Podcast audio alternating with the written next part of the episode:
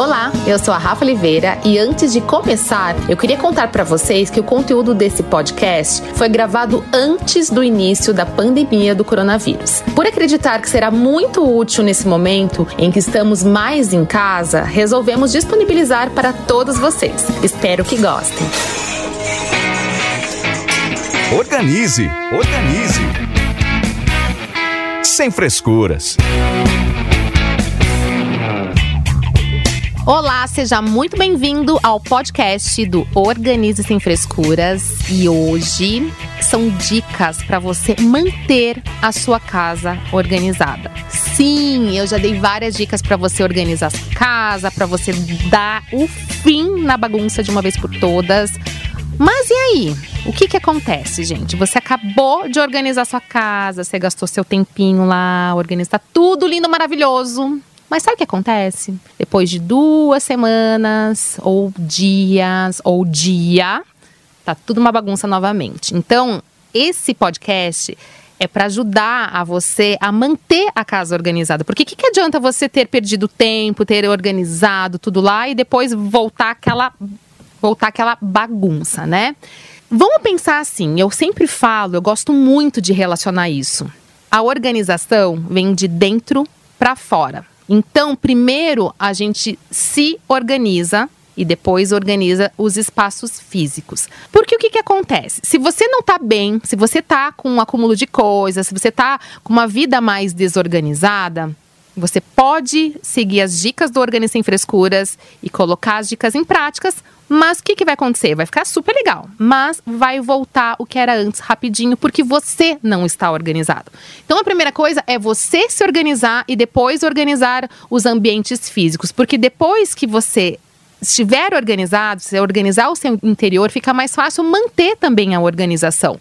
Então é muito importante a gente relacionar em primeiro se organizar e depois organizar o nosso ambiente, os espaços físicos. Por isso que nos outros podcasts eu falei muito sobre listas, procrastinação, que é tudo para ajudar você a se organizar lá de dentro. Depois você vai organizar fora e eu vou dar várias dicas também, obviamente.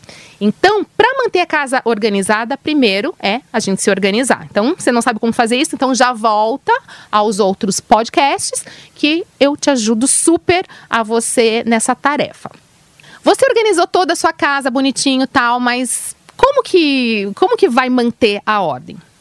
Uma dica que funciona muito é você percorrer no final do dia, ou sei lá, quando você tiver um tempinho a mais, você vai pegar uma cestinha ou uma eco bag, e aí você vai percorrendo os ambientes e vai recolhendo os objetos que não pertencem a esse ambiente.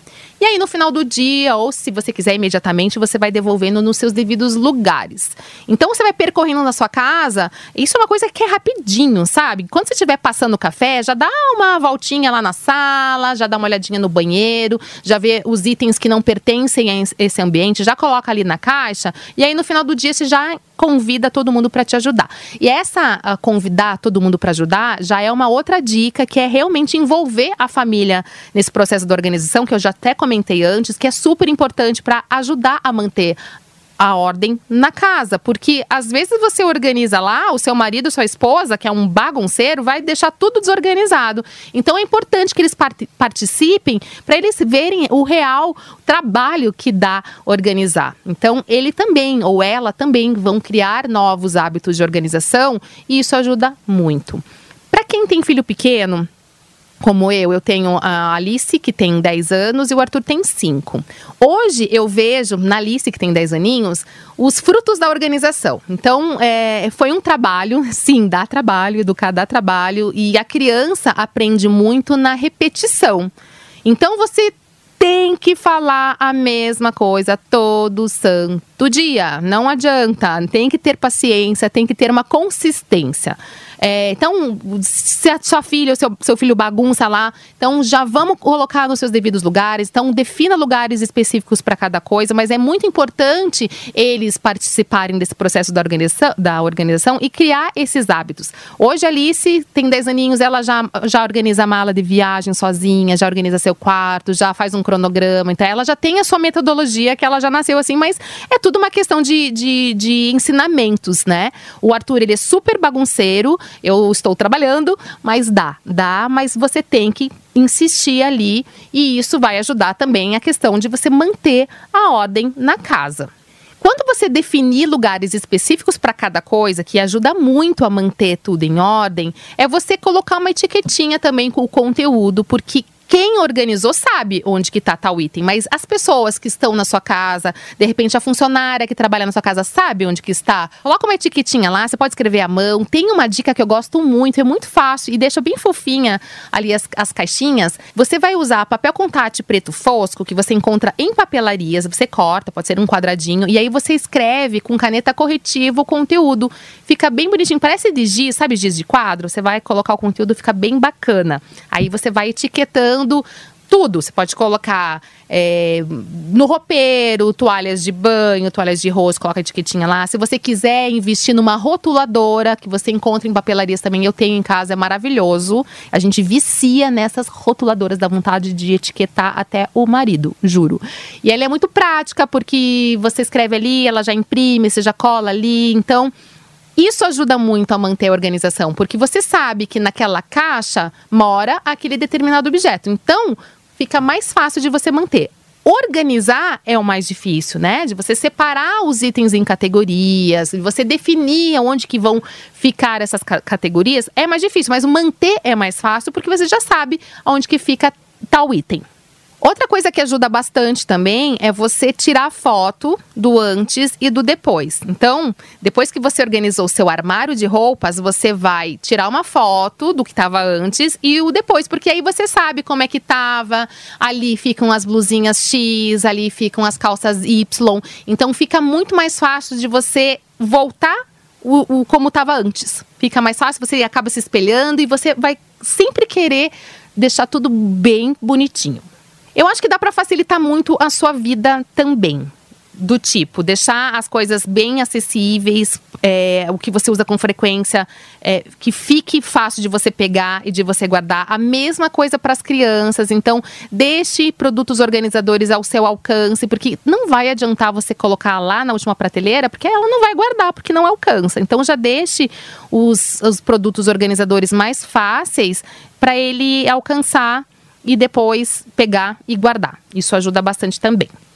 É, Para você também se manter ali organizado e manter a organização da sua casa, é legal a gente colocar, fazer, na verdade, criar um cronograma de tarefas.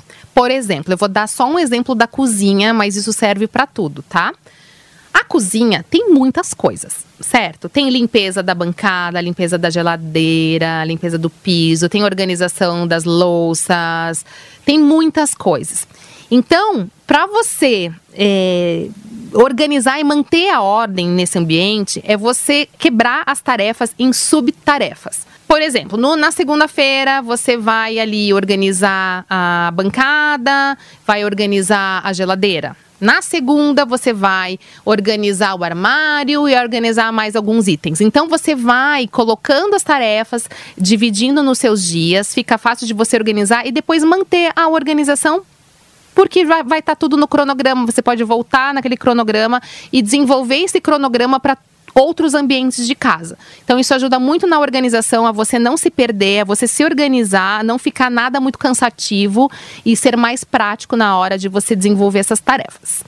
Essas foram algumas dicas de organização para você manter a ordem em casa, mas eu vou finalizar o podcast e repetir a mesma dica que acho que eu já repeti em todos os podcasts anteriores, mas é muito importante porque isso ajuda muito a manter a organização, que é tirou do lugar, devolva imediatamente.